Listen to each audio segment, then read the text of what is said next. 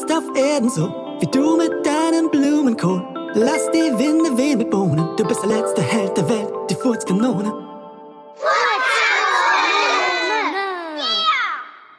Die Furzkanone und die Tierdiebe.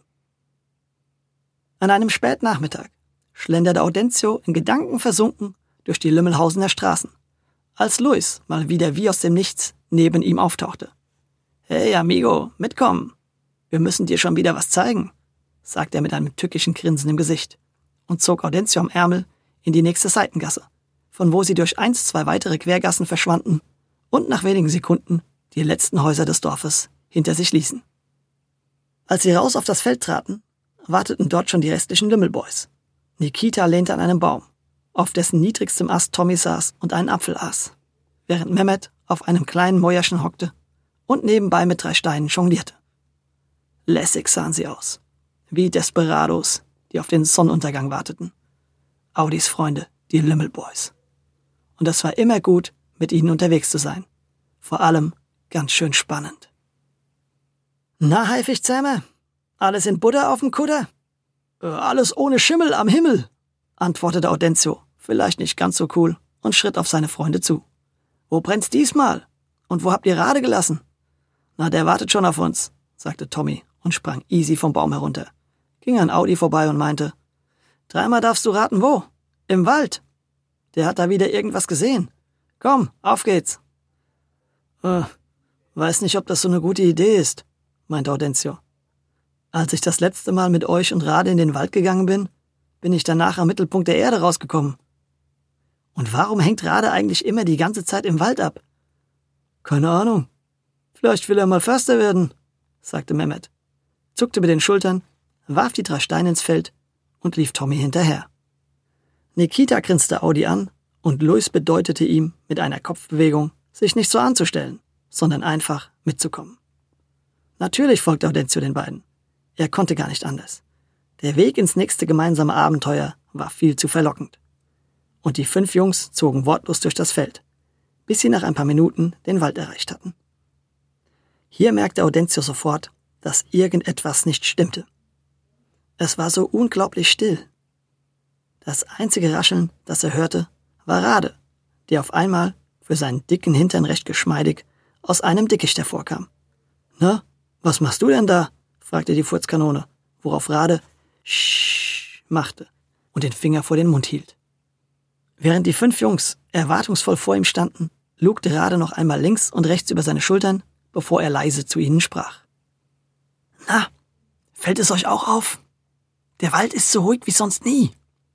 Die Jungs nickten. Stimmt, ist mir auch gleich aufgefallen, flüsterte Tommy und Audencio konnte in seinem Gesicht den Anflug einer umgehend einsetzenden Abenteuerlust wahrnehmen. Und woran liegt das? fragte Nikita. Du weißt doch bestimmt den Grund dafür.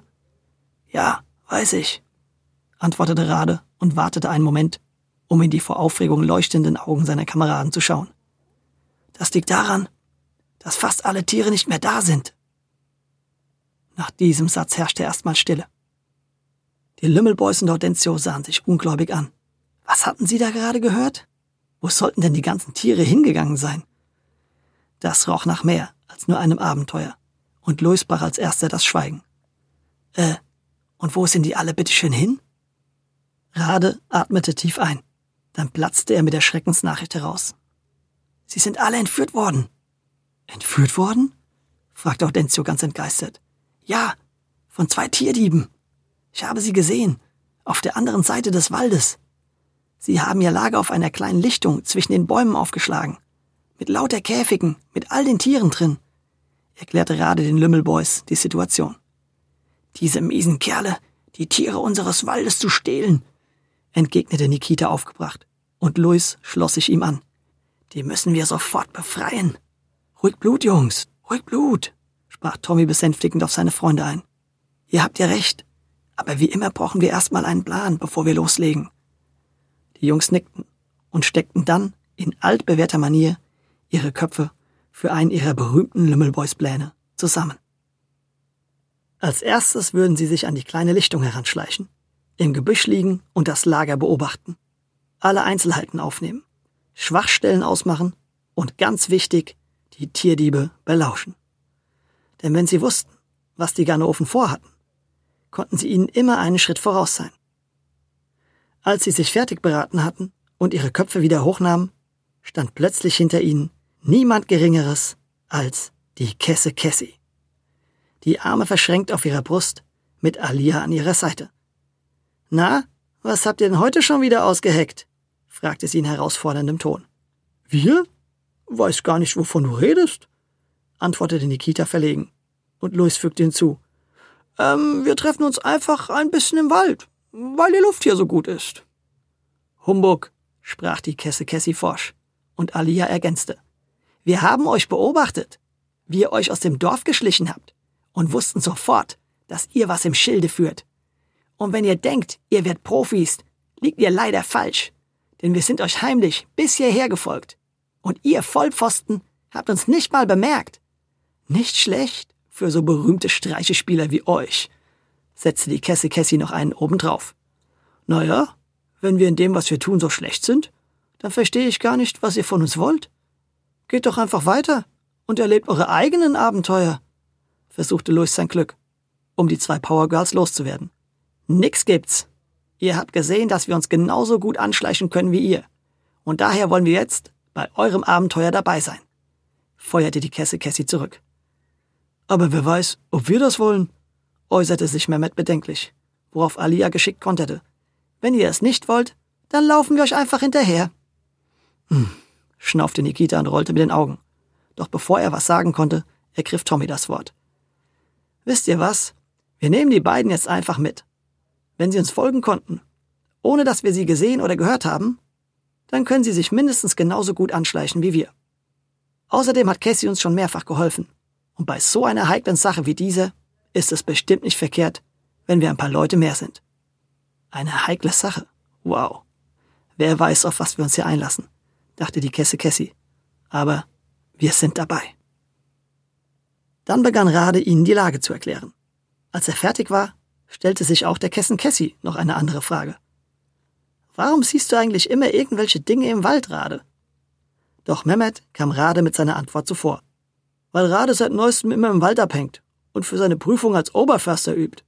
Was? fragte Rade irritiert. Oberförster? Schon gut, meinte Mehmet, und Tommy erinnerte alle daran, dass es jetzt an der Zeit war, aufzubrechen.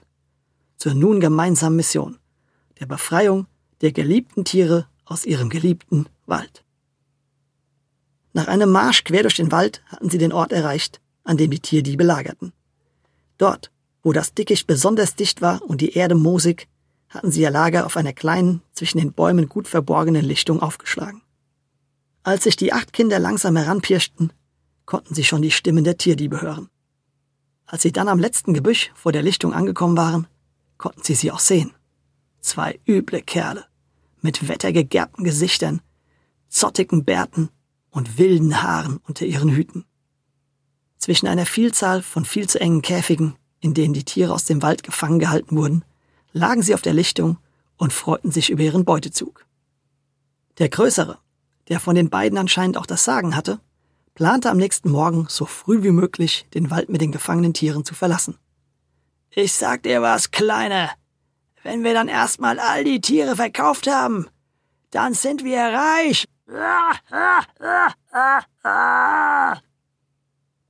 Den Kindern brach es die Herzen, die Tiere so zu sehen, und ihnen wurde klar, dass was auch immer kommen würde, sie noch vor dem Morgengrauen die Tiere um jeden Preis befreien würden.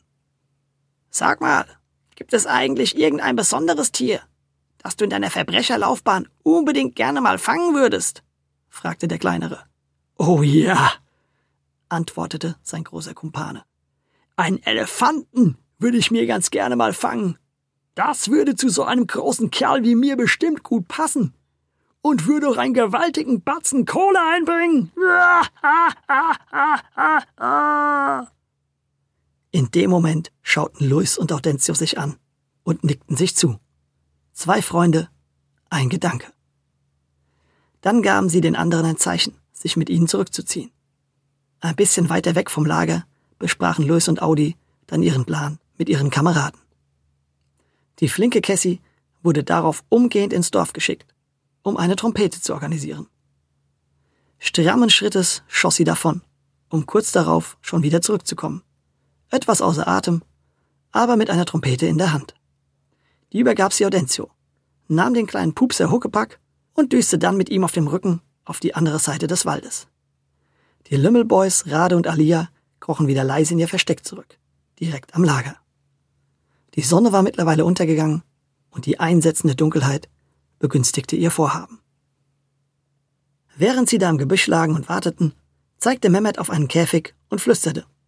Schaut mal, das Viech da sieht aus wie die Katze von Bars Eltern. Die ist bestimmt nicht mal geklaut. Ich sagte doch, dass er das Ding ohne mit der Wimper zu zucken für eine Zuckerstange verscherbeln würde. Jetzt hör auf mit deinen Behauptungen, Mehmet, meinte Tommy, und der Waldkundige Rade ergänzte. Das ist nicht Bars Katze. Das ist ein Marder, du blindes Huhn. In dem Moment ertönte vom anderen Ende des Waldes ein lautes Töre, das wie von einem Elefanten klang. Die beiden Tierdiebe sprangen auf. Der Ältere rief vor Freude außer sich, Das darf nicht wahr sein! Das ist mein großes Glück! Ein Elefant! Ein Elefant! Nur da, um von mir gestohlen zu werden! Dann schlug er seinem kleineren Gefährten mit der flachen Hand kräftig aufs Kreuz. Pack dein Netz ein! Los geht's! In die Richtung, wo das Geräusch herkam! Wir fangen uns jetzt einen Elefanten! Am anderen Ende des Waldes standen die Kesse Kessi und die Furzkanone mit der Trompete da. So, noch einmal, sagte Audencio, und die Kesse Kessi hielt ihm die Trompete mit dem Mundstück an seinen Hintern. Audencio Bernardo Rigoroso Gulufulu, als die Furzkanone, voll in seinem Element, atmete tief ein, presste kurz und ließ mächtig ein in die Trompete fahren. Genauso flink wie sie lief, drückte die Kesse Kessi verschiedene Tasten auf der Trompete und ein lautes Töre erklang erneut über dem Wald. Im Lager sprang der große Räuber vor Freude in die Luft. Da ist es wieder! Los geht's! Mir nach! schrie er, packte seinen Kumpanen am Ärmel und beide machten sich auf den Weg, den Elefanten von Lümmelhausen zu fangen. Dieser furzte mit Cassis Hilfe noch ein paar Törös in den Wald hinein, während nun Alia, Rade und die Lümmelboys aus dem Dickicht in das verlassene Lager stürmten und begannen, die gefangenen Tiere zu befreien. Kurz nachdem Cassie und Audi ein weiteres Töre losgelassen hatten, sahen sie schon die zwei Tierdiebe angerannt kommen und sprangen zur Deckung schnell in ein Gebüsch. Sie hatten nicht vor, mit diesen zwei üblen Schurken in eine Auseinandersetzung zu geraten. Der Plan lag nur darin, die Tierdiebe aus ihrem Lager zu locken, damit ihre Freunde genug Zeit hatten, die gefangenen Tiere zu befreien. Was aber nun stattfand, hätten sich weder die Kinder noch die Tierdiebe jemals ausmalen können. Als die beiden Schurken nun am Waldrand um die Ecke gewetzt kamen, wurden sie von lautem Getrampel empfangen. So stark, dass der Boden zu vibrieren anfing. Mein Elefant, komm her in mein Netz! rief der große Räuber und stürzte sich aus dem Wald auf das Feld, gefolgt von seinem kleineren Kameraden. Aber was die beiden da in der Dunkelheit empfing, war alles andere als ein Elefant. Es war eine Horde aufgebrachter Kühe, die auf die beiden zudonnerte, angeführt von einem mächtigen Leitbullen, der sich von Audentius Fürzen mit der Trompete angesprochen und angelockt gefühlt hatte. Statt einem anderen Bullen oder Kühen oder was auch immer, sah er nun lediglich zwei auf ihn und seine Herde zurennende Menschen, die es nun in die Flucht zu schlagen galt. Als die zwei Tierdiebe erkannten, was da auf sie zuraste, machten sie auf der Stelle kehrt, ließen ihre Netze fallen und rannten um ihr Leben.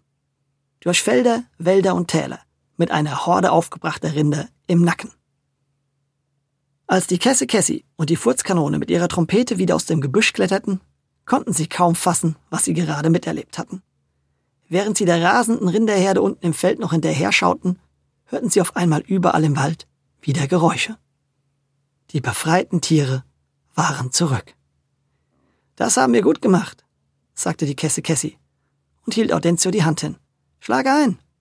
Doch als Audencio einschlagen wollte, zog Kessi blitzschnell die Hand zurück und Audi schlug ins Leere. Ich werde immer zu schnell sein für dich, du Furzkanone, lachte die Kesse Kessi und klopfte ihm freundschaftlich auf die Schulter. Komm, schauen wir, wo die anderen Pfeifen bleiben. Nachdem sie ein paar Meter in den Wald gelaufen waren, trafen sie schon auf ihre Freunde, die noch total aufgedreht von ihrer Heldentat herumsprangen. Glücklich, dass die Tiere jetzt wieder da waren, wo sie hingehörten, nämlich in die Freiheit des Waldes, machten sie sich gemeinsam auf den Weg zurück nach Lümmelhausen. Und die Moral der Geschichte sei auch zu Tieren kein Bösewicht. Lass sie in Ruhe leben, so wie sie sind, und frei sein wie ein Magenwind.